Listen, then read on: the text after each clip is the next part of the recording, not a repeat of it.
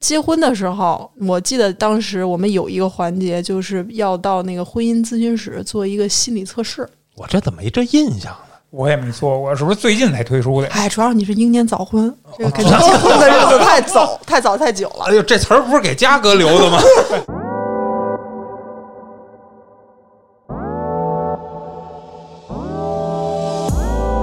其实要不说这个军嫂很伟大，海员的妻子也很伟大，啊，对吧？你真赶上一小心眼儿了，你是说大海上就我们几个老爷们儿？废话，你要爱上你的水手呢？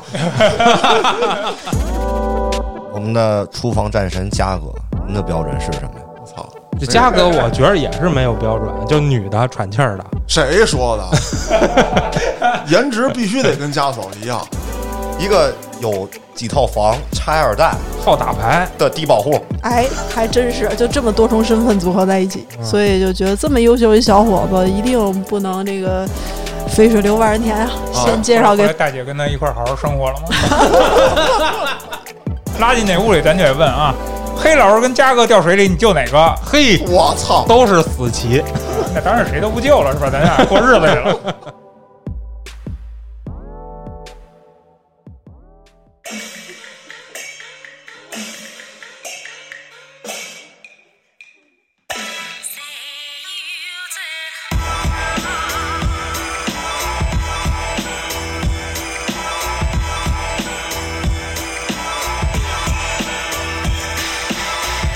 欢迎大家收听《话里有话》，喜欢听哥几个聊天的，可以在微信公众号中搜索“后端组”，里面有小编的联系方式，您可以通过小编加入我们的微信群。欢迎您到群内与我们聊天互动，我是主播嘉哥，我说小黑黑，建叔，我是抖腿。向大家隆重介绍一下君姐。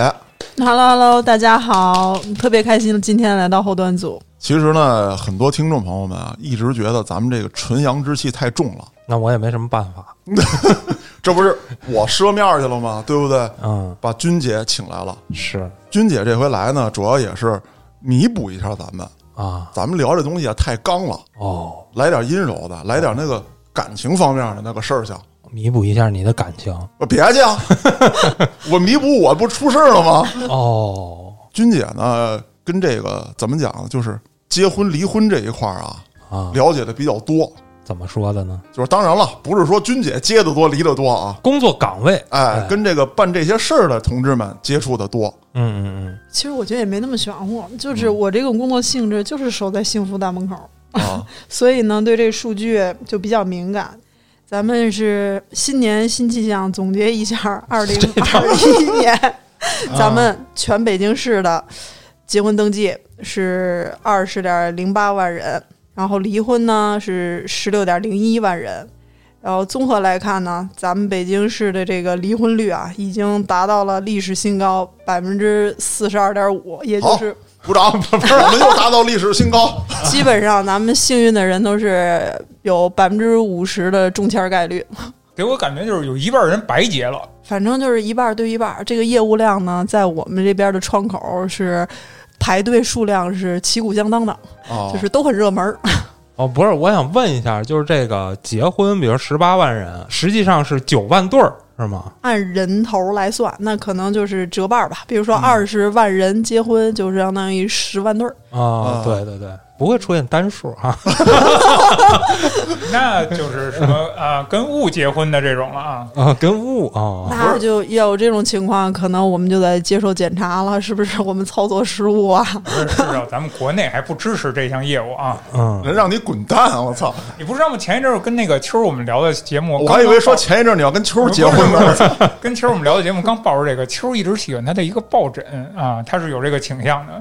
我操！哦，那没必要非得办婚礼。前一阵儿我看了有一个哪国家的跟电饭锅结婚了， 牛逼！ 好，那这时候我就跳出来问一下，有没有三个人过来一起结婚的？那这业务就首先现在按逻辑，先得离一次，然后再接一次，对，然后他们可以互相协调一下。哎，你帮我捋顺了，我本来是说三个人一起办一个婚礼的那种。三个人可以一块儿来办啊。操！对啊，明白了。那个跟那个先离了，这个跟这个再接了啊啊！。但是现在不行了，一个月啊哦，现在还有个期限是吧？对，哦所以就是这么严峻的这个离婚率，咱们国家今年就开始提出了这个离婚冷静期一个月嘛。嗯，所以这个你还别说，我们这边体现呢，这个离婚率确实得到了有效的下降，但是呢，这个大家普遍反映嘛，也有很多个人的不情愿，有人就是很着急，就是不嗯愿意走这个程序。那就是确实是有了这一个月以后，他们登完记回去有很多就不离了。哎，还真是，我身哦边就有这么一小故事。嗯，呃，我们平时健身房有一个小伙伴儿，他是呃我们这儿的一个教练。他跟他老婆呢是这个在我们这个婚姻登记窗口啊申请了三次离婚，都没走下来，都是到这个离婚冷静期一个月的时候，然后哎两人就叫停了，说不行不离了。啊，所以这离婚冷静期确实卡断了一批准备要离婚的人，让他们回去冷静冷静。那我觉得这一对儿他们不是去离婚了啊，他们主要是吵架，跑你们那儿调解去了。我觉得是，就是干急眼了。说白了就是你他妈敢离吗？走，咱俩明儿就民政局，哎，带好东西走就走啊，走就走，对反正也离不了。 主要是我们觉得吧，这个嗯都是命。有时候这两口子吧，你吵来吵去，到那跟前儿，该离还是离不了，可能就是要离了，是怎么劝也劝不和。关键还是我觉得这两个人平时性格使然、这还是挺重要的。哎，这我还真想问问，就是你们真的会去劝吗？比方说这俩人要离婚哎，在这个业务上，我觉得我们还是相当专业的。啊 我们基本上会有一个叫婚姻咨询室，啊，然后我们会对来登记结婚的，还有来这个办理离婚的这个家庭进行一个简单的调解，还有一个这个心理方面的测试啊，嗯呃，辅导什么的。然后还有我们每个月会有一个定期的这个婚姻法律知识大讲堂，都是公益的，可以这个夫妻来这个大讲堂一起学习，一起成长。不知道你离不离？这个离吧与不离，都是在这个听完课之后个人的意愿。有人听着听着这课，听着听着又拉起小手，然后重温当年的好，然后就不离了。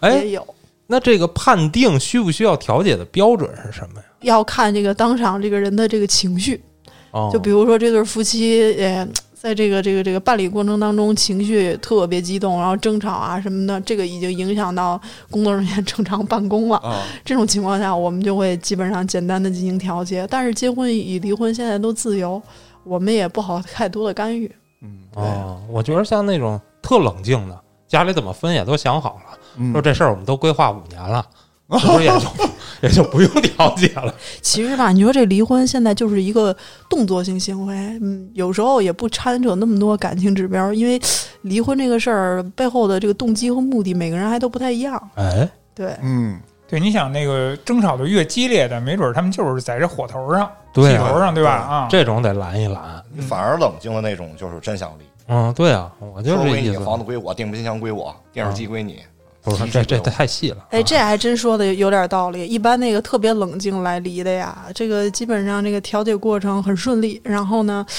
呃，上面登记的这些呃呃怎么分配这个离婚啊的这些经济的这些条件啊，人写的也特别清晰。然后一般这种情况下呢，我们也都基本上也就不再干预什么了。啊、嗯，嗯，回家等着吧。哎，你说 这个，咱们聊了半天离婚劝，就不劝劝结婚的吗？这是怎么怎劝么着啊？怎么别劝接劝啊你着。别别接。别结了，你先琢磨琢磨，老弟，你哎，听哥跟你说，啊您我说看他那面相不太适合跟你结婚，你什么星座？你现在一个月出去喝几顿酒，嗯，你琢磨琢磨，你结婚之后几顿？不是，您别这么劝。 我我不结了，嘉哥，我不结了，你我没说你，你爱结不结哎你？还我自我，你还我自由好吗？ 当然了，我刚才举那个例子可能有点极端啊，就是年轻人嘛，他有时候冲昏头冲动脑性结婚啊，啊冲动性结婚，哎呀，你还别说，就自打这个新的婚姻法颁布以后吧，我们单位也录了一个这个宣传小片儿，公益的这个介绍怎么办理这个结婚的这个登记流程。我呢还挺受领导的重视，所以呢就参演了一下整个流程，对这个结婚的整个这一套环节还是。在不停的这个拍摄的过程当中，复习了好多遍，所以呢还是比较清楚的。结婚的时候，我记得当时我们有一个环节，就是要到那个婚姻咨询室做一个心理测试。嗯，我这怎么没这印象呢？啊我也没做过，是不是最近才推出的？哎，主要你是英年早婚，这个给你结婚的日子太早、 太早、太久了。哎呦，这词儿 不是给嘉哥留的吗？我在座的男士能结婚的都是男人中的精英，都是精品。啊，这么聊的吗？都是啊对，在我们这个窗口都是鼓励大家结婚，我们也希望这个社会和谐，大家幸福，对吧？ 哎，那咱说说这测试，啊，我们有一个叫沙盘心理测试，呃，简单来说就是一个嗯模拟场景，然后在一个这个沙盘上，我们会给这个婚姻登记的这对夫妻呢摆很多东西，让大家自己选，比如说有一些。呃，房子呀，水果呀，然后这个吃的东西、用的东西呀，还有学校啊、房屋啊，这个就分别代表一个场景。这怎么哦，那么玄学呢？哎，这这还个就像挺抓复杂周， 有点那个意思。分别就是嗯啊，根据每个人对婚姻的期待，就把这些东西呢，在这个沙盘上进行码放，然后看这些东西，比如说。呃，什么和什么摆放在一起啊？什么和什么的前后顺序啊？然后码放完之后，然后分别让这个当事人夫妻两个人讲一讲自己是怎么想的，为什么要码这些东西。其实呢，这就挺符合这个心理学，就是心理投射的。这些东西都代表你对这个未来的家庭生活的一种期望嗯啊，你就能通过这个过程中看出这对夫妻他们两个的价值观。有的呢，就感觉这个聊着聊着，俩人就跟这个编故事似的，编着编着就编一起去了，俩人这东西哦码着码着就码一块儿去了。但是有的夫妻呢，就通过这个。呃，就所谓的你这抓周儿吧，啊 然后我们发现真的是有点儿同床异梦的意思，各码各的。这个东西呢，然后也互相没有什么连接感，甚至在沙盘上放的这个东西的区域啊，互相之间都隔离很远，就说明这两个人呢还是就是比较独立，个人意志比较强，互相还没有进入到一个特别亲密的一个连接关系当中。但是呢，毕竟两个人是决定要组建一个家庭，这个婚姻还是很严肃认真的一个事儿，我们就会简单的对这个情况呢给他们讲解完了之后，希望他们在婚姻生活中以后多注意一些什么。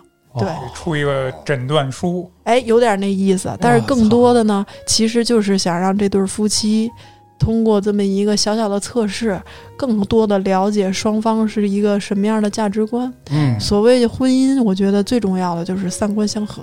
那有没有那种做完测试直接说咱俩不合适离了吧？哎，这还 不是离了，人还没结 呢。就咱俩不合适分手吧？啊当时就特别气愤的从民政局摔门而出。这你个把民政局的门还给人 家了，我们是自动门啊，不用摔门啊。要搁咱后端组的测试就是什么？就比如今天我跟兜腿我们俩来结婚啊，拉进那屋里就得我问，早就想这么干了。拉进那屋里咱就得问啊， 黑老师跟嘉哥掉水里，你救哪个？ 啊，嘿，我操！都是死棋，那当然谁都不救了是吧？咱俩过日子去了。就是谁救打谁。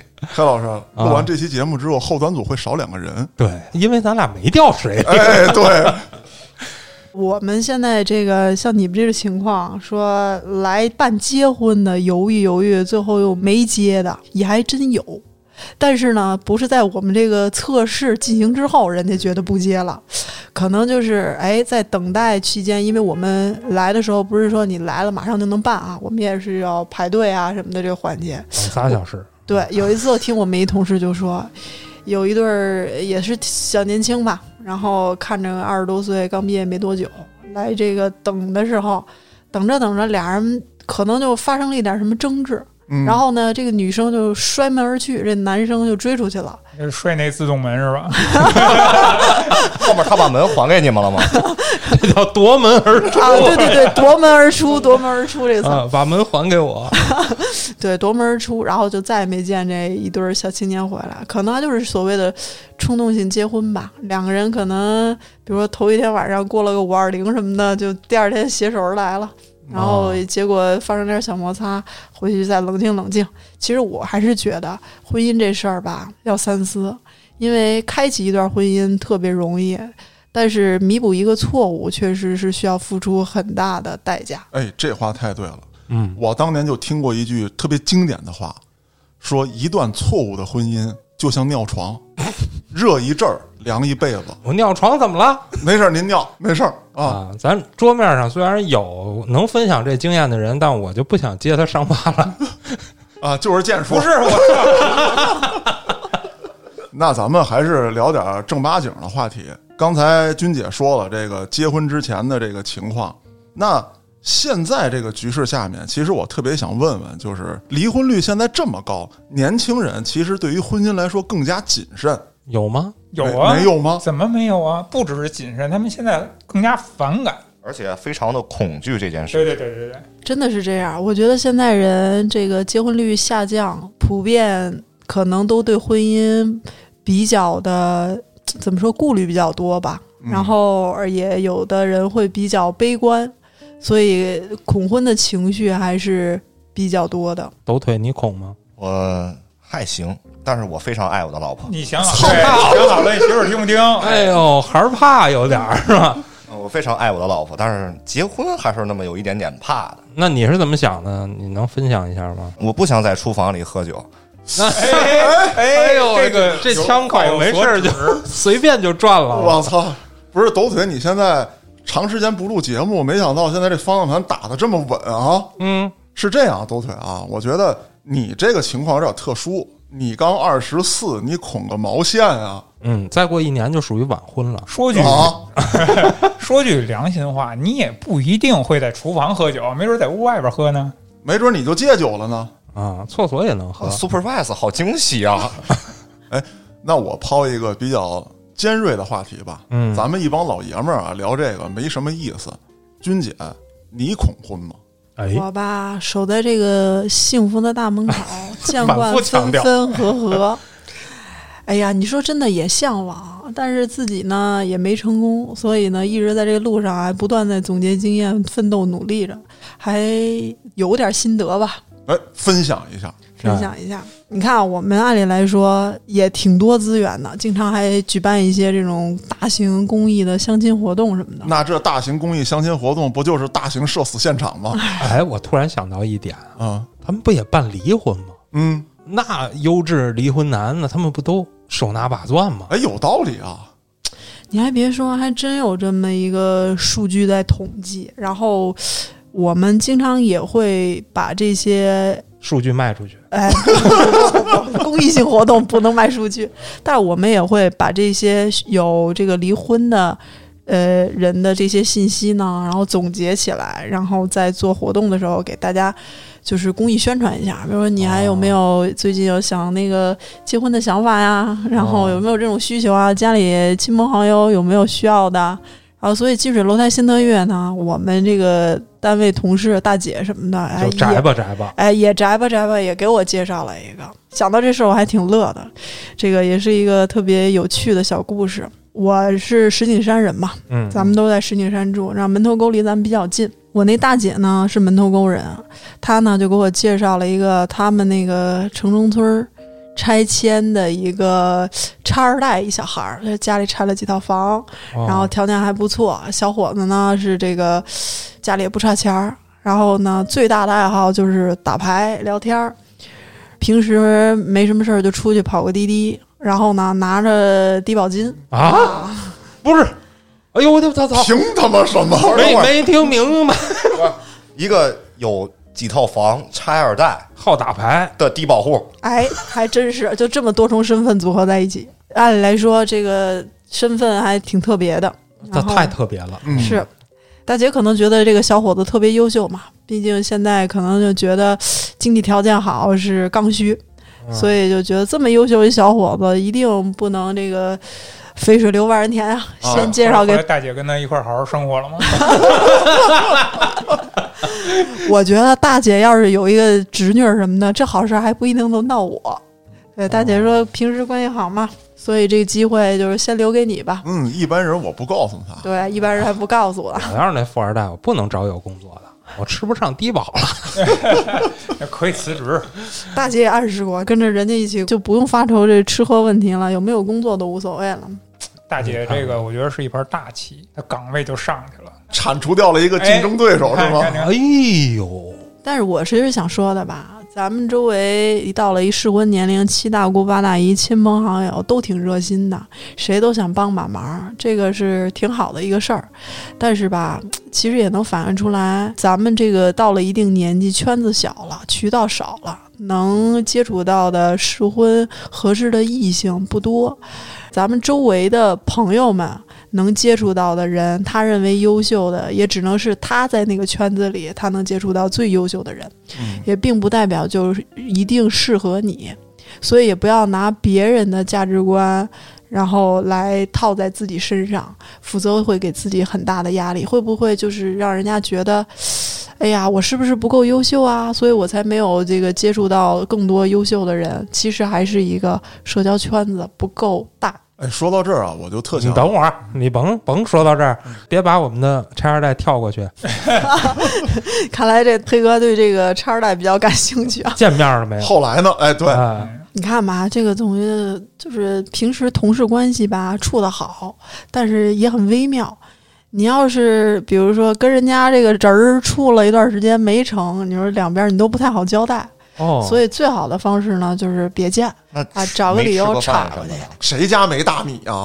我都不想跟你来往，我跟你吃什么饭啊？关键也不是咱那一顿饭的问题，就是怕两个人要是处的不久呢，你就这个两边儿亲戚朋友也都不好交代，嗯还伤了人家朋友的面子，就比较尴尬。其实为什么现在大家还是更愿意自由恋爱呢？这个时候呃没压比力没有压力，对对对，那我接着吐槽我的那个事儿、啊，你吐吧。啊，刚才君姐说了，就说这个扩充圈子，但是这里面吧，又存在一个嘖挺不好的世俗观念。你比方说，年轻男女，嗯，你经常出去聚会，男男女女的在一块儿，那很可能会就会有一些流言蜚语。你说咱们一块儿男男女女一大帮去干嘛去干嘛去了？这是我朋友，那是你朋友，咱扩充了。那有的人就会觉得你交际太复杂，哎，你就规规矩矩的，呃大门不出二门不入，甚至这种现象对于女性来说更加的不公平。男的我可以说我这家哥有面儿是吧？我哪儿的人都认识，你一个女的要是大面儿说你哪儿的人都认识，就会有一些，尤其是长辈这一块儿，就会嘖对你挂一个这个标签儿在这儿。你别让他知道啊。那对，那可以啊，嗯那可以。那转过头来说，你不去进行这个自己的交际，不去参加这种各种的局啊、什么之类的会啊，那你就指着这个家里人给你介绍。那介绍就像刚才君姐说的，那全是以他们的价值观或者他们来评定的好与坏去评定这个事情。其实我觉得交际的方式很重要。嗯，就比如说你说的这种联谊啊，嗯年轻人的小 party 啊，嗯这种我觉得稍微差点意思。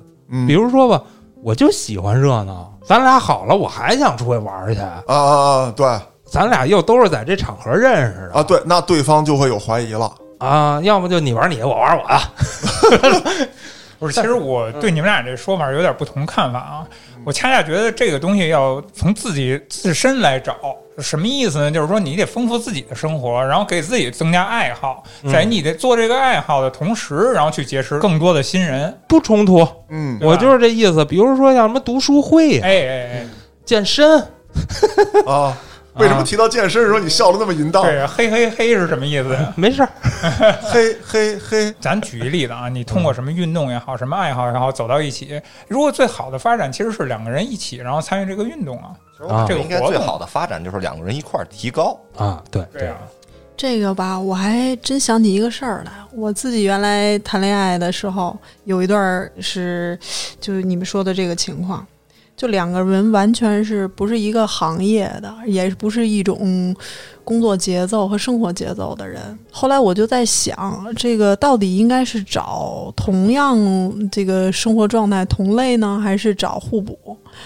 当时是怎么认识的呢？也是，首先咱们都是通过活动啊，然后兴趣爱好啊，可能结识，在一个 party 上，然后呢是闺蜜的一个朋友，这个男孩呢是个导演，然后在这个影视圈里面待着的。嗯嗯，，这个男孩姓黑吗？不出去，那个时候要是黑老师在我，可能就同意了啊。英英年早婚， 对，就英年早婚了。 哎，可是当时我就突然想起来，嗯、刚开始两个人认识的时候，我就问他，我说那个，哎，你为什么要找我这个类型的女生呢？然后他就说：“我觉得可能我们同一个圈子里的人都太忙了，我想尝试着跟不同圈子的人接触，然后找个老师啊或公务员儿，这样工作稳定一点儿的，互补一些。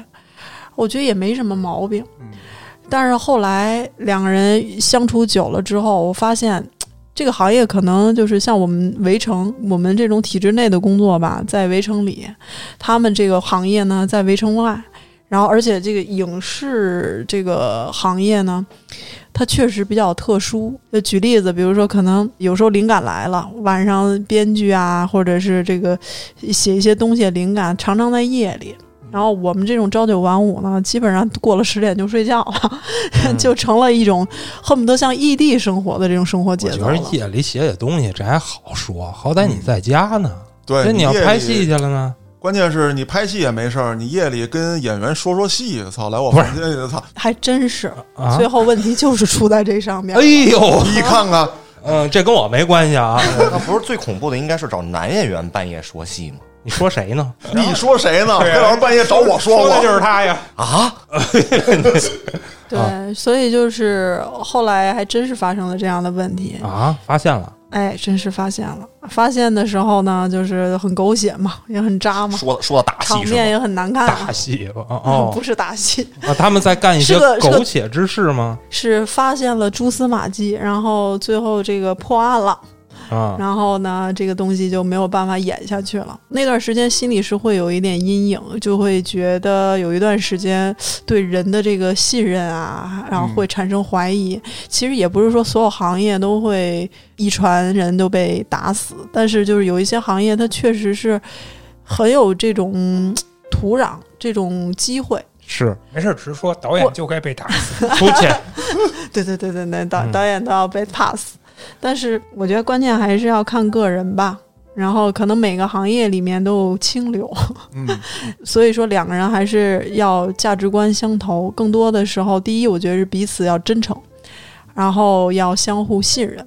再有就是沟通，其实很多最后处着处着关系淡了的时候，都是两个人的呃价值观，然后越来越不能相容，越来嗯差异越大，然后心的距离就远了，心的距离远了之后就。中间有很多缝隙，可能很多问题就会爆出来，然后也会插入很多的状况。如果让我再总结我自己日后的考虑的话，我觉得还是，如果两个人生活环境差异太大了，这个磨合的难度会特别的大，然后对自己个人的能力要求也会特别的多，所以我觉得感情想长远就不要太累，大家都轻松简单一点儿。其实找一找能聊得来的、能玩得到一起的，因为爱好，我觉得是一个很好的媒介，就是能有共同的事情做，就有的聊。通过这个慢慢作为契机，然后两个人再去磨合，可能会更容易一点儿。我自己反正心里 现在再想一下，我可能就不会再找那个影视行业的了。啊！这儿我插一句吧，你该说话 了这。人坐不住了，我插一句吧，这个影视行业确实这个离婚率应该还要再高一些。嗯，为什么呢？因为老出差嘛，拍电影可能短点儿，但是现在大制作可能也挺长的。嗯拍电视剧一般都得三四个月起步。嗯你说你要结了婚，有了孩子，女方就等于自己在家一个人带着孩子。对，你其先实这种现在丧偶式的婚姻挺多的。丧偶式婚姻，我操，这都什么词儿啊是？这个很多这个来来离婚的，这个有一部分离婚的原因就是觉得这个，就像在过这个单亲家庭一样，长期伴侣缺席，然后这个孩子成长过程当中，呃，父爱母爱的缺失，更多的是我觉得在一段婚姻里，两个人的这个失衡了，能量失衡了。而且我一直都不太看好这个异地恋。嗯我觉着最难的一点是什么？就是说，你今天你遇到了困难的事儿，你心里不舒服，嗯然后我今天我也遇到困难的事儿，我也不爽，但是我们互相不知道啊，对啊，我就找你，我倒垃圾，那你就崩溃了嘛。啊，对，俩人面对面的拥个抱，睡一觉，这事儿可能就过去了。但是你们又够不着，那这睡不个了这觉。那这个睡不着裂缝裂缝就会越来越大。其实我觉得，无论男女啊，这个异地恋最怕的就是我需要你的时候你不在身边，对呀、就万一呢，有个人他就突然就在你身边了，哎另一个人啊，哎，对用不了几天儿就完犊子了。我就 对，这个很可怕。电视剧都这么演的，所以说，这个两个人在一起要经常的能见得到面，也是一个保持沟通的一个很必要的一个事情。所以，如果要真是异地的夫妻啊，我觉得媒体这么发达，两个人经常每天打打视频啊，互相能看到彼此啊，心里也是个安慰。哎，我这边还真是有一天听到一个同事在办理一个离婚的时候讲，就是一对儿异地的夫妻，他们两个是什么状态呢？不是异地了，都是异国恋了，因为疫情，老公呢在泰国，然后就回不来了，啊，然后呢，老婆一直在国内，家里带俩娃，然后就是哎我说的那种丧偶式的那种婚姻状态。嗯，然后两个人的关系就是极度降到冰点，打着电话不顺心了就互相把彼此拉黑，然后这个想说话了再从那个朋友圈里拖回来， 再从微信里拖回来。而且两个人平时打电话语音的时候，这两年从来没有视频过一次，就只是有事儿就打打电话。呃，更搞笑的是呢，就感觉就跟拍电视剧一样。这个老公呢，正好他的一个哥们儿在北京倒腾车，然后呢，他就让他这哥们儿把他老婆的那个车上放了那个行车的监记听、录啊监监听听和这个定位的这个监控。这样呢，他老婆就不管走到哪儿，他在国外也时时能能监测到。不想说话了，你监测了，你对呀、还有什么意义？意义啊，所以就是可能是通过这种举动，就更加加快两个人离婚的节奏。其实人心一旦有一道裂口，如果不赶紧去进行抢修的话，这裂口就会越裂越大。就所谓的这些奇奇怪怪的行为，就会你就会不知道他为什么要这么做。按理来说，你要想挽救这段婚姻，肯定就是尽可能的回到身边呀、然后给对方安慰啊，然后起码你在见不到面的时候，这个视频得跟上啊，都没有，只是把这个裂口在越越撕越大，越撕越大，然后最后回来了，回来了，第一件事情，两个人就是来婚姻登记处办的离婚。对，所以就是异地这个问题，我觉得需要两个人很好的经营能力，两个人要想到一个更好的方式去保持沟通，减少误会，然后出现问题呢是解决问题为先，而不是把这个伤口越撕越大。所以说，你看家嫂就特好，嗯都不用异地，啊，几个小时不联系，视频电话就打过来。嘉哥，你知道我跟你说啊，其实不怕吵，有沟通就好。但凡如果两个人变得平静了啊，嗯才会有那些胡乱的猜测，因为你不知道对方想什么。哪怕他吵的时候，他也是把他诉求给你说出来了。我觉得建叔你这个也太一概而论，还是看这两个人。你比如说，这两个人都是特喜欢平静的两个人，是吧？媳妇儿跟这儿浇浇花，老公跟这儿写写字，哎，平平静静，相敬如宾，我觉得也是一种很恬静的状态。你他妈把地擦了，你擦去，其实我觉得，只要这两口子还有话能说，哪怕是吵着说，或者是这个甜着说，他还能有一个交流，关系就还能连接。就怕连话都不说。嘉哥说的那也不对。你像嘉哥老视频什么的，这是因为他天天回家。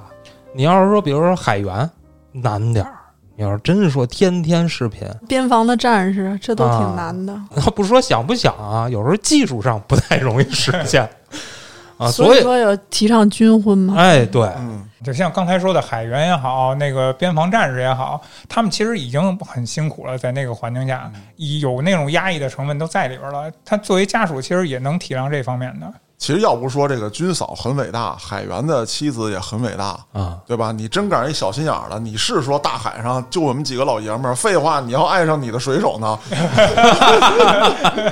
对吧？你这都不好说。睡了我上铺的兄弟，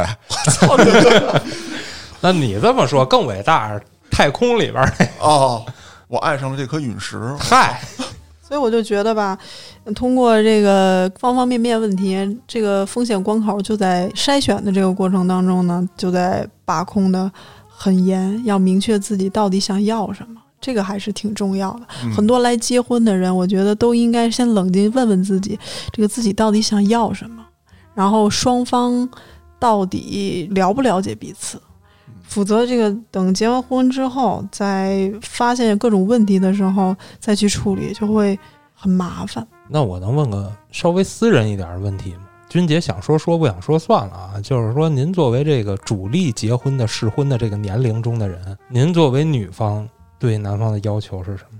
就不是导演就行。对对对对对，就不要首先不是影视行业， 啊，可能一朝被啊蛇咬了。没哎有戏了我。不是，我没这个意 思。就是我个人觉得，作为女性视角，其实我、啊一会儿也想问问在座所有的男生，男人是怎么就是筛选择偶标准的？但我觉得作为女生，更多的还是三个诉求比较重要。第一个，我觉得是被认可，可能男生也在意被认可。就是你确实是认可我这个人，我这我的性格也好啊，还有我现在的这个职业呀、然后家庭背景啊、外形形象啊，然后各个方面都是你确实认可的，因为被认可的会让自己有一种怎么讲被爱的感觉。其次呢，我觉得女人最在意的是安全感，就这种安全感可能是不现在女生都比较独立吧，不单单指的物质上的嫁汉穿衣吃饭，更多的还是心理层面儿的，就觉得在这段关系当中会比较有安全感，就是有一种确定性，就觉得我们两个往前再走下去是会有很明确的未来的。然后，所以这就牵扯出第三个女人比较在意的感受，就是归属感。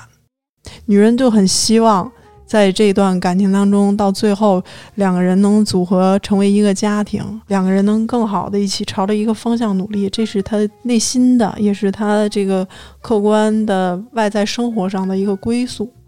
女人可能跟那个物种有关系，在古代原始的时候，女人就是从树上下来都是那个摘果子的。不去像那个狩猎，男人都是奔跑去猎捕什么东西追逐，女人可能就是种植啊、养育啊，所以女人更在意是经营维护一个家庭，她就很在意这些点，让内心会有安全感。但是我作为一个女生，一直在这方面上也挺困扰的。其实我也想问问在座的男生，你们在择偶上，你们更想找什么类型的女生？我在这块儿还挺有想法的啊。那嗯，你还敢有想法？还想有想啊，法？对，你看我就可以说说我的标准啊，那嗯我就是有很明确的标准，我得找一个呃一米六以下的啊，那个哎行，你你就照着你媳妇儿说以，上的，你照着你媳妇儿啊说，从事那个跨国教育行业的，对吧？对我很具体，我这嗯你个出去吧。 你滚蛋！你就踏踏实实说两句实话。实话，咱们男人实话还用说吗？是不是应该异口 同声啊？其实都是没实话，对吧？不是，咱们男人的择偶标准就是应该异口同声啊，两个字儿，什么呀？漂亮啊！这个肯定是男人的想法，但是现在说的，咱得挖掘点深层次的东西，就真的得把你那个标准一二三四五六的，你跟这儿得摆一摆。嗯，按嘉哥说的那个啊，其实深层次的东西真的每个人都不一样。于我来说啊，就是相处的和谐，因为每个人追求不一样嘛。嗯，我有过一段失败的婚姻，刚才海老师提过一次。嗯，那我那一次的经历带给我的是什么？就是因为不和谐。那所以我需求的就是这一点。但是和谐这个词啊，我觉得还是太虚了。嗯就是怎么能达到一个和谐的状态？比方说，像刚才君姐说的，我觉得就挺具体的，性格呀、追求啊，包括这个物质啊等等的。我觉得建叔，你是不是也得摆一摆，就是什么样的人在你看来是和谐的？跟你、我所谓的和谐，就是在生活相处当中的这个主次地位之分这块儿。嗯，如果我们两个人是一个经常吵架的，有这样过的吧？有，也是吵吵闹闹，但是他们过得很快乐。但是我属于那种不喜欢这样的。嗯，那我觉得我这样能达到一个生活中能达到一个平静的这种状态，对我来说是和谐的。但是啊只要我们不争吵，我们有问题，然后慢慢的去探讨、去化解啊，这样对我来说是我需要的。啊，那我懂了，就是建叔说那个争争吵吵一辈子的那个，我还真见过。这个媳妇儿一边骂着街嗯，啊，就是你个什么什么玩意儿，啊就一天天也不挣俩屁子儿，你跟这还吃呢，你还喝呢，哎，一边儿给她男人做着饭，哎哎，不光给做着饭，蒜给扒喽，酒给倒上，你就他妈喝喝死你，啊，还得伺候。还得伺候好了，真有这那样的。还有一种是什么呀？就是前一分钟俩人还在打呢，后一分钟马上要抱一团了，对吧？这也是一种。那抖腿呢？作为一个低龄被逼婚的青年，我非常爱我的老婆。你就闭嘴，我打死你！我操！每个男人都有一个足足的求生欲，是吧？那首先第一点，我觉得就是相处的要舒服，就他得跟你一起玩游戏，他不用，他不会玩，他旁边看漫画也行。嗯，就就是玩游戏时候别打扰你呗，是吧？怎么说呢？认可很重要，就是你喜欢什么样的，你要一开始就去找，哪怕就是他有一点不喜欢的点，你也要去怎么说呢？去包容一下，嗯，就不要说硬着逼着改，你他妈不许怎么怎么样。但我觉得这样是不好的，我觉得也不喜欢别人这样对我。假如说你不喜欢抽烟的，那你开始就去找不抽烟的呀。那我已经抽烟了，那没有办法，我只能少抽。你逼我就叫不舒服，就是多腿说的这点儿，我觉得还让我想到了一点，就是比如说，你说抽烟这事儿啊，你说你看能不能改变自己不去抽烟或怎么样的？其实你想找到的一个关系是合适的，你在意对方的，比如说你所有的条件、外貌啊、性格呀、物质啊。什么什么什么，你你会列一个标准，但是其实对方也是反向会来拿这个标准来评判你的。然后呢，你这个时候，我觉得唯一能做的事情就是把你的自身的各方面的条件去提升，然后让自己变得更好。包括你想，比如说你不想抽烟了，然后你想这个让自己身体更健康，这个也是你在把你的某一项条件变得更好。所以我觉得有的时候知己知彼真的很重要。首先你自己要知道你想要什么，这些条件你很清楚，就是最后维持的一个状态就是合适、和谐、舒服。然后另外一个条件就是你自己也要跟上，对方也会在意你是不是具备了这些东西。说到这块儿的时候，我还真是有两句想说的啊，嗯，就是你们两个人如果是处在一个不同的层面啊，我说思维啊、精神这层面，你只有两个选择。我个人觉得，你要么放弃，要么你就去提高自己的层面。如果不这么做的话，你们这个差距是无法弥补的。但是如果你是被动的，因为这感情而去提高自己，你会很累。你不如就去放弃，这是这个是个人选择问题了。嗯，刚才说这个和谐嗯啊，作为一个导演，你怎么看待和谐？所以这个导演在这个问题上应该小心说话被和谐。 我觉得和谐这个事儿，很多人觉着两个人合适，他是严丝合缝的，我碰见一块儿就是严丝合缝的，嗯，不可能，对，没有说真是完全的特别合适互补，两个人啪就碰一块儿了，这不扯呢吗？嗯，这是电视剧，电视剧也不敢这么写，那肯定是要有一些地方是错开的。啊有摩擦的，啊哎，那你就要去衡量这个东西，愿不愿意为这个感情改变我这块儿的造型，嗯，去跟它合缝儿对上。哎啊，黑哥说这个话，我突然又想到了我一个前任。哎哦，哎，黑差不多哥的了这个观点有点像我那个前任，他为什么跟我分手呢？就是他觉得我的身上的某一些点是他不能接受的。但是黑哥也说了，说没有一个人生下来是严丝合缝儿的就那么合适，两个人应该互相去调整、去磨合。嗯但是我我就也同样问过我那个前任，当时我想过挽回，我就说能不能我们一起努力，然后我会努力改变，然后我们相处看。然后他很坚决的回绝了我，然后我当时觉得他很冷酷，但是现在我想想，也反映了一种心理，就是什么呢？就是每个人在心理上，他都有自己的一个边界，在意的那个点，而他选择的那个伴侣身上的某些点，如果恰好踩到了他这个边界点，不能容忍的点上，他就很难接受，也不嗯愿意去调整。然后他给我举了一个很残酷的例子，他说两个人选择的关系就像是彼此两个人在面试工作，然后是我、啊具备了你选择的条件，你也具备了我选择的条件，我们是双向通过，不是大学培养学生的关系。就是你这次考试不及格了，你可以补考，然后呢， 你可以重修，然后不行了，然后才开除，而不是这样了。其实现在成熟，呃，男女之间的关系就是一个双向选择，更像是在面试工作，没有人有时间给你去培养你，然后更多的就是你当下是什么样的一个状态，我们在这个基础上去选择彼此，然后再去磨合。但我觉得还有一个最重要的原因就是，对方可能还是不够爱你。如果肯爱你的话，他还是会愿意去嗯在情感上，或者是在嗯更努力这个方面上去多做出一些行动。所以我觉得，如果是现在有听到这个节目的女孩子，我还是挺想跟大家分享一点儿的，就是感情里面千万不要委曲求全，为了挽回一个人，或者是为了对方就妥协放弃自己的底线。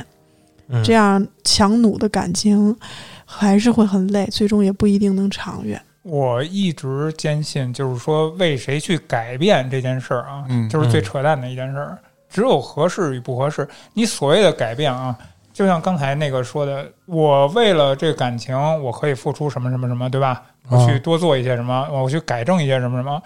你感情也有热烈和冷却的慢慢那个阶段，最后都将归于生活，对不对？嗯，你时间长了以后，你这个改变对你来说是什么？是压抑你自身。没觉着啊。您就说抽烟这事儿吧，最早咱小时候在家抽，对吧？后来结婚或者什么裴的，老师，我就先打断一下，你也不用啊去继续这个话题了，因为我说的不是一个习惯或什么样的这种、嗯这这种小的东西，是你这个人，对，是是我吧这个人，然后说我某些我常年养成的这种性格上的东西，嗯，不可能说把我这个人去改变了，然后我做事风格我认为这个是对的，然后今天我跟你相处，你告诉我那样才是对的，那我说我从心底里去改变，那太难了。一天两天，一年两年，我可以在你面前啊，你这样是对的，但是时间长了呢？我觉着这个如果是大家都在努力的状态，就 OK。你像我媳妇儿，大家都知道脾气不太好，啊，你真敢说呀！不 是你不知道是啊怎 么我没着？没没有，那你怎么会脾气不好呢？但是呢，我会变得慢慢的更爱说对不起，我错了。就是更怂一点呗。其实说白了，嗯黑哥还是嫂子把你调教出来了。不，他的努力是什么？他的脾气也会越来越小，就不会再像以前那么多的或者容易发脾气。哎那我觉得这就是一个正向的，在互相磨合改变的一个方式其实我是怎么想的？我更倾向于你们俩这不叫改变，啊你们俩只是互相的包容。啊慢慢磨合的是什么？磨合的是我更清楚你是一个什么样的人，你说出这话是想表达什么样的意思。你也许你说的是一个伤害我的话，但我知道你不是这个意思，是另一个什么什么意思。但是搁一般人来说，比如说你媳妇儿跟我说，那我可能是理解是一种意思，但是你听可就不一样了，你可能就理解她深层次那意思了，因为你们是一起相处的。嗯你们磨合的是这个东西，但是所谓的你们这个更了解以后，你们更懂得如何生活的这个技巧了，嗯，并不是说你们去改变了，因为你的人你变不了。那还是得说啊，黑老师无法回避的问题就是选择标准，你还是得把你这标准说出来。刚才说了半天呢，这都是你的相处之道。嗯，说说一个导演的标准，不是。说实话，我没标准。为什么呀？哎那就我是高女中的喘气儿的，不是高中就跟我媳妇儿在一块儿了。你说我还有什么考虑标准的机英会啊吗？年早恋，咱 哎，我我在这儿就给他揭揭底啊，嗯咱不是没标准。那会儿咱也迷过一些明星啊，那会儿他说那个他媳妇儿叫小什么来着？这这这不是小时候的事儿了吗哎？大了以后，其实根本就不在意那那我个。啊之所以把这个绕回来是什么意思啊？还是他妈贪图人美色呗。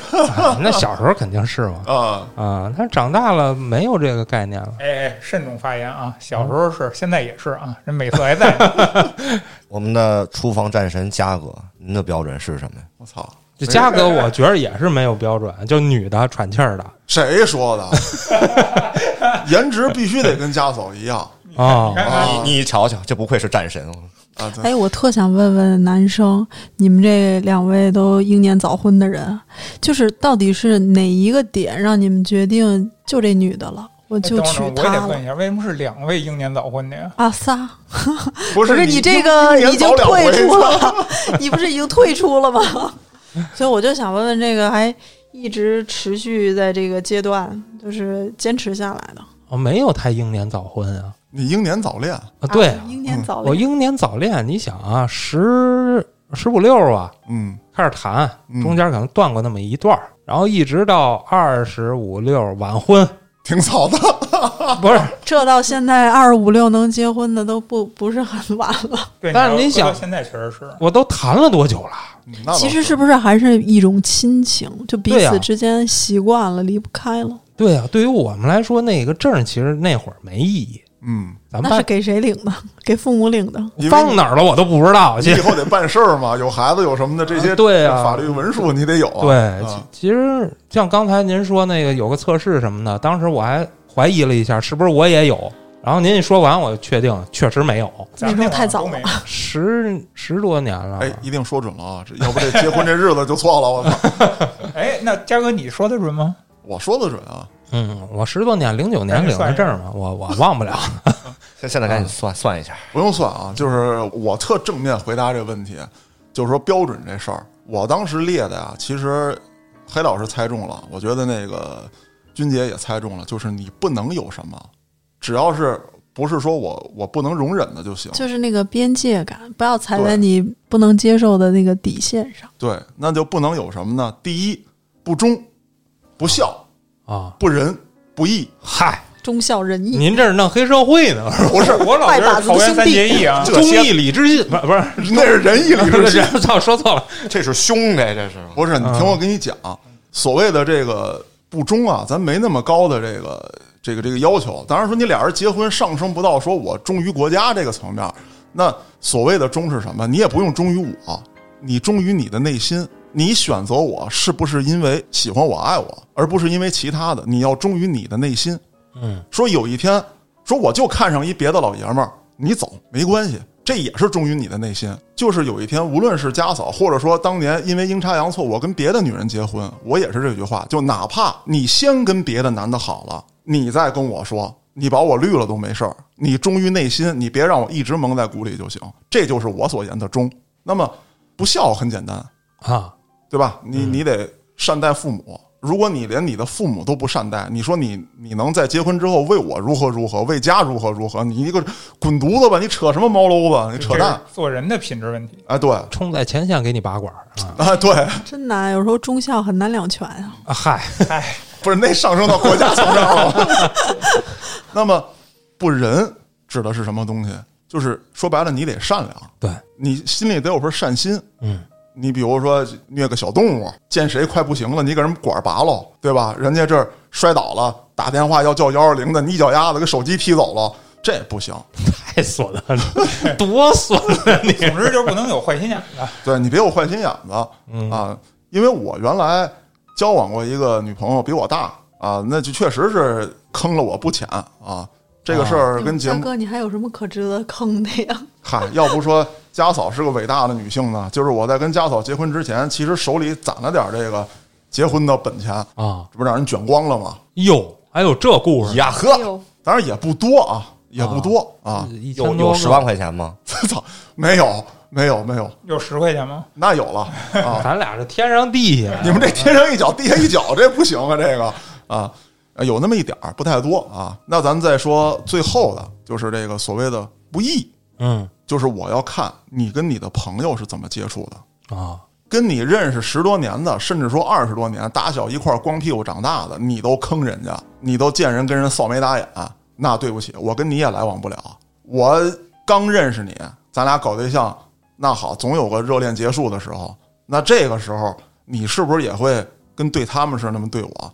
我就从来不相信说，你别看我这人什么什么样，我对你就是特殊的，不会特殊，嗯你对谁都一样，你就是那样一玩意儿。那我当时跟家嫂也举过一个例子，我说你跟我结婚的时候，你一定琢磨明白。当然了，就是我这个观点，家嫂到现在也不太认同。就是说，我认为什么是一种婚姻关系，就是社会啊、世界啊很严峻嗯啊，我们的处境都很很紧张、很严峻。我呢，把你当做最亲密的战友，啊，啊，我们要这个同生死共患难，倒倒倒不至于啊。就是说，我们要一起面对这个困境。说你可以面对危险的时候躲在战壕里哭，但是你不能说我要冲锋了，你把我拉回来，跟我说你先把我哄得不哭了，你再去。对不起，不行，我没这个时间。我一直是在一个嘖冲击啊、奋斗、前进的状态之下，嗯啊嗯嗯就大概是这样一个观点。黑老师啊，嗯，我觉着听来听去，嘉哥这是找的还是组员呀？其实是队 友。我觉啊得有的时候，男人在每一个成长阶段，真是他需求特别不一样。对啊，比如说在年轻的时候，那个时候不管是社会阅历啊、经济实力啊、社会地位啊，都还不够成熟的时候，更希望找一个就是能跟着自己一块去奋斗的人。嗯，然后这个不是说对方能力多大多强，可能还是希望更多的是被理解、被支持。对。对，然有后一点你说的特别重要，就是男人在任何阶段其实都希望自己被认可。嗯，对，就是特别在意被自己身边亲近的人认可，对对对，是他的一个动力，也是一个给他一个自信和自尊的东西。嗯，然后到一定阶段成熟了，然后事业有成了的时候，可能需要一个倾听者，一个欣赏者，嗯一个仰慕者，就是让他有一种感觉自己被崇拜的感觉。很多时候就是会，比如说到四五十岁，特别事业成功的人之后，反而可能呢就是也弥补他年轻的时候的心里的那些伤痛，就那柔软的地方被滋润了，被甜了一下。所以可能会喜欢就是善良啊、单纯啊这种感受，但是可能更再往后走到老年，的时候，就是更希望有一个能执子之手与子偕老的人，彼此之间相互搀扶陪伴，他又会又进入到了一个找一个陪伴的关系，然后照料的关系，然后所以就是人每个阶段出现的伴侣。然后的需求都是不一样的，就像我也想到我一个闺蜜，她是去年疫情谈恋爱三个月就结婚了，她老跟我分享这个成功案例，我从她身上我也得到了一些经验。就是他在选择两个人彼此的时候，就是当下各自具备了一些什么样的一些客观啊或者内在的东西，他都已经有了。而且还有一个就是主观能动性，两个人结婚的意愿就是在那个状态下就很想成个家。然后这个双向因素促使了两个人就是能朝着一个方向努力，所以就是老话老讲天时地利人和，这个每一个因素都很关键，而且要同时兼备。我是觉得我自己有时候也回想自己这个不成功的原因，就是我觉得要反思是不是对的时间做了对的事情，遇到的是对的人，要把这个分析清楚之后再想内因，自己哪一点做得好与不好，不能一概都把所有的错归咎于自己，或者把所有的错都归咎于对方，嗯这都是不完整的一个想法。我觉着婚姻呢，你为什么在说之前要苦笑一下不是，我觉得婚姻这东西跟爱情离不开啊。哦啊？对，这个话题还没讲呢，嗯，对，而且我觉得爱这个东西就不能算，怎么意思？好些人都爱算，就是我做了什么什么，谁爱谁更多？啊啊不能计算。但是你干什么了呀？啊，你要这么对对想，那可能还是不够爱。啊我是这么理解这件事儿的，因为对于爱情跟亲情当中的付出啊，我个人我觉得是不计较代价的对对啊。你不能说我今儿给你买了十根冰棍儿，明儿你他妈就得给我买十根儿。当然比这如例说老子 牛给你买一双棒，然后给你掰开，牛逼，这例子不太恰当啊，但嗯是我觉得是这个意思。要天天老计较这个，长不了对，啊、哎，那我觉得咱们几个老爷们儿，既然说对于爱的这个认同啊，差不多是这个定义，好不容易请来一女嘉 宾，咱问问人家吧。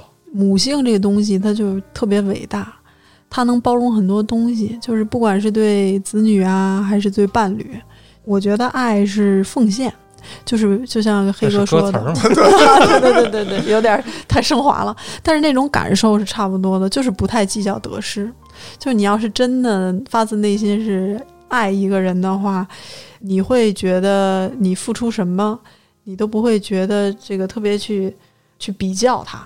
嗯，这个过程就足够让你快乐。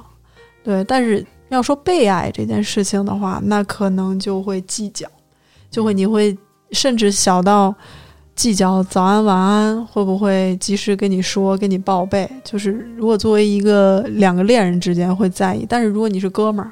你哥们儿可能今天晚上喝大了，到明天上午都不一定跟搭理你，你都不会特别去计较会不我会哦会，我得知道他出事儿没有， 要不我连带法律责任， 同席的人都得连带。啊，我说我说的不是那种就是特殊情况，就比如说喝大了，人家到家睡觉，第二天早上起来没有及时跟你说话，嗯，你都不会心里特别在意。但是真的到亲密关系里边的话，是会在意的。对女性来说是会在意的，希望被呃特别的对待，嗯所以被爱会要求的多。但是爱，你就只要做好自己，就是这个过程中你足够享受，你不会太在意是失去了什么，你反而会觉得你给的越多，你会觉得自己有一种嗯充满能量的感觉。他在享受那个状态，啊 对，享受这个过程，享受这个过程。就是我爱你，跟你有关吗？对，我爱你有可能跟你没有关嗯系，就是我自己愿意这么做。只要你过得比我好，我就受不了，不是原词儿是什么来着？忘了吧？ 我我我真想不起来了啊！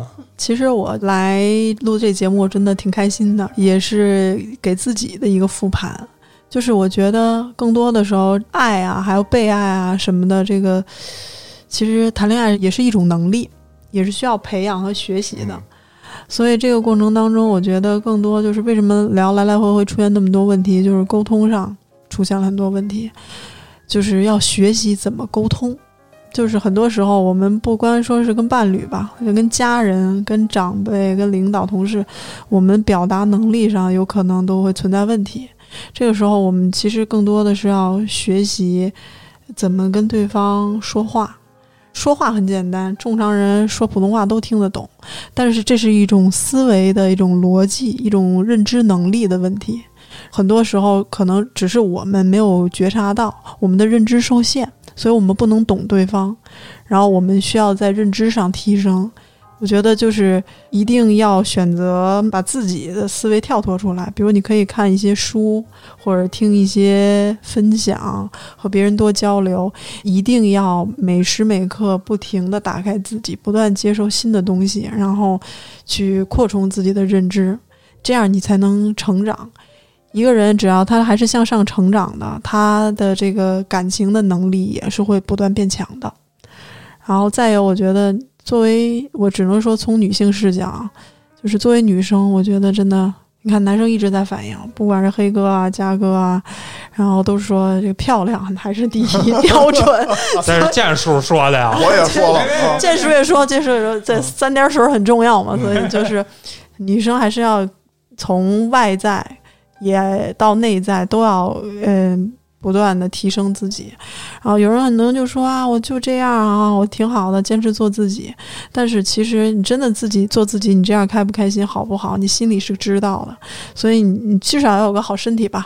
如果你很胖，或者是身体很差，你起码要坚持锻炼身体呀、然后让自己瘦下来，然后变健康，体质变好，多运动，然后饮食上、生活作息上都要注意，因为老是一瞬间的，但是这个过程中是漫长的，是你一天一天积累的，所以身体啊，然后变漂亮这件事情也是一点点修出来的。我得插一嘴，这不光是针对女性，嗯，哎，对，男的也一样。男的也是，我觉得这块是什么呢？就是应该你得保持自信，还有一个就是得保持自律。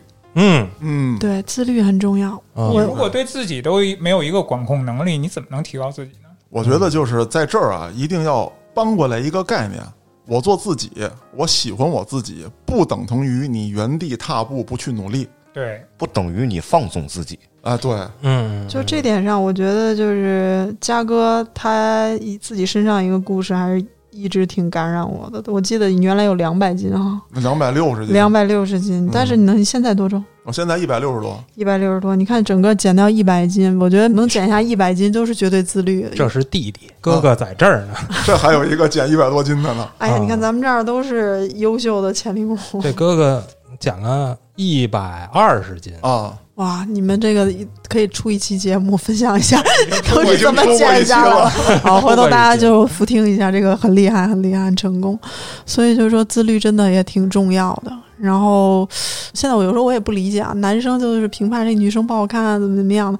其实可能女生也在旁边也在说，哎，这个男的太丑了，嗯，这个男的太油腻了。嗯油腻这个词儿，我觉得就是是现在给一个男的减分的一个标签儿。对，对，就是你时刻要关注，作为男生，你到底身上有没有那个油腻感？我刚才说女生要漂亮，嗯，但是这个所谓的漂亮是什么呢？气质，对，气质，还有就是我刚才我一直提的那个自信，嗯嗯，这个真的不是光从相貌上来说。现在你说化妆有多大的作用呢？这很大吧。对对对，但是你化妆，你化不出气质来啊！对对对对，你这个东西高贵与否，你自信与否，那全是你在骨子里、灵魂里的东西。对对对，嗯内外兼修，你到底精神上、灵魂上、内在上有没有让人觉得持之以恒可以支撑你的东西？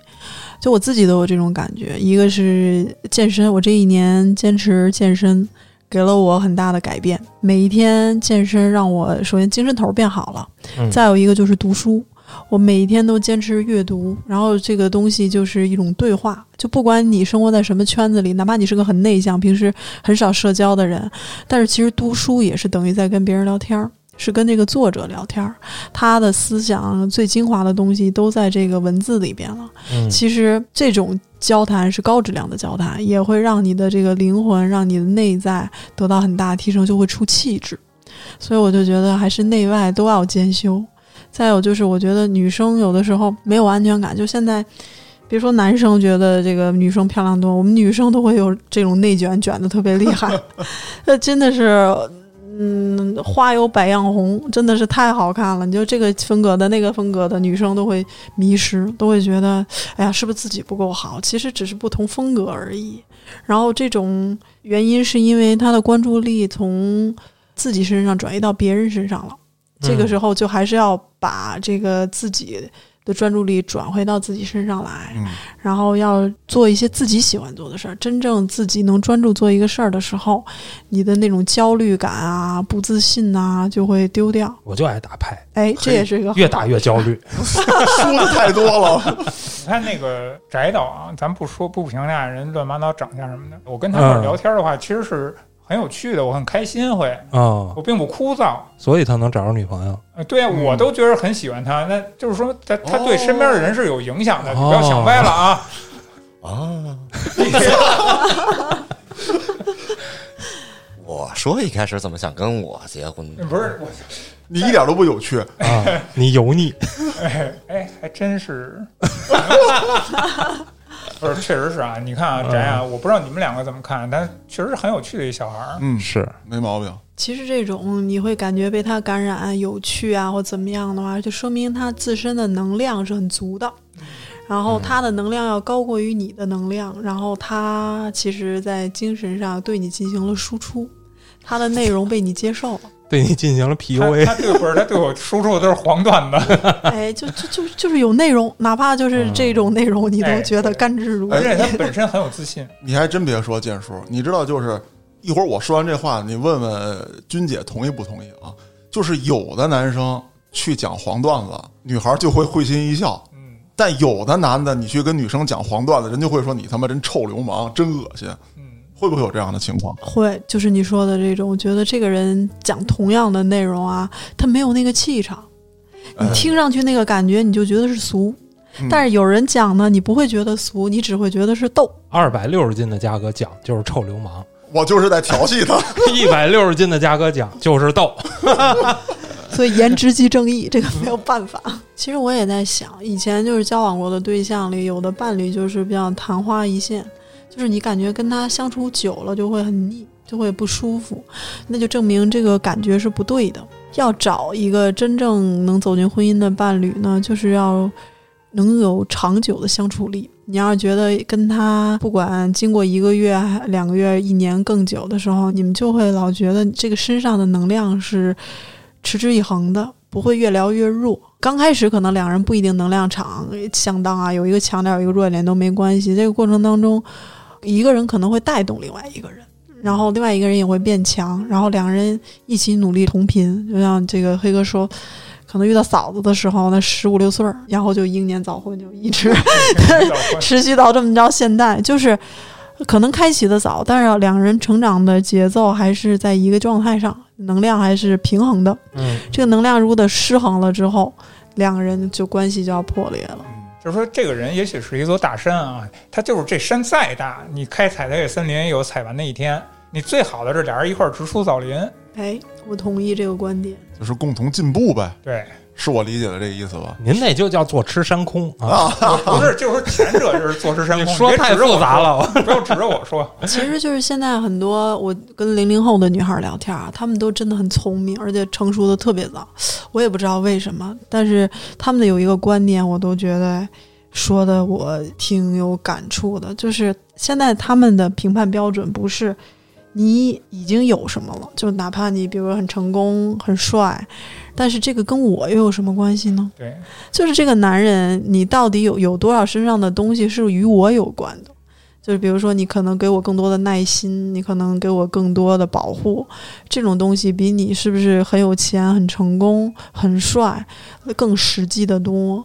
所以我觉得有的时候，如果你把一些没有用的东西太关注的话，你就很难抓住重点。然后女生要是选择一个伴侣的话，我就永远要清楚什么是最重要的，是那个最重要的东西，就是与你有关系的东西，那是最重要的。哎呀，这一看就是深刻。想了很久，哎呀，总 在总在总结当中，啊一直还没有 成功思，考了很久。不是，您再这么总结下去就找不着了，可 能真是真是有这种担心。 标准太高不了。是，说实话啊，实际上回到找对象这块儿的时候，往往是不要想太多。我说的标准高，倒不是说说有车有房那种标准高，嗯而是说你对这种精神精的神上契合要求。精神上的契合还不如有车有房容易呢。呃，对，所以说，就有的女生，我觉得就当个物质女也挺幸福的，就是她们的标准很单一，然后对方很容易满足，然后也相处起来会觉得很轻松。就像那个《失恋三十三天》里面有一个段子，就是有一个河南的女生找了一个有钱的男人，然后那个男人说：“这个米可有一点好，就是他特别看重的就是钱，只要是他在意的这个点被满足了，其他的点都不是那么重要。他很知道哪个点能很容易讨好这个女生，男生也会觉得很轻松，不累对，不不是累。这不叫结婚，这叫包养。啊，不是，搁这女人来说，她也算是一种单纯，对她，追求的就只有一点而已。可能还是双方吧，你要的东西对方能给，然后你有的东西对方也需要，我觉得这个是最好的。不要去努力在你明明没有，对方又特看重的这个点上，那就只能越走越艰难。嗯，哎，其实咱们做话里有话这么长时间，还真的很少说站在这个男女双方的角度去讨论婚姻，还有这个恋爱等等这方面的问题这。不是有一守在幸福大门口的人吗？哎，对对 对哎呀之前不是没有吗？对啊，哎跟大家也是总结自己的教训。你主要是冥冥之中肯定在哪儿有一守门员，嗨， 门员全给你拦上了是吧？我就相信这世界上你就是一个臭狗屎，也有一个屎壳郎在等着你，还把你当做宝。所有在追求幸福当中的人们呢，永远不要放弃希望，总有那一个屎壳郎会来找你的。我是主播嘉哥，咱们下期再见。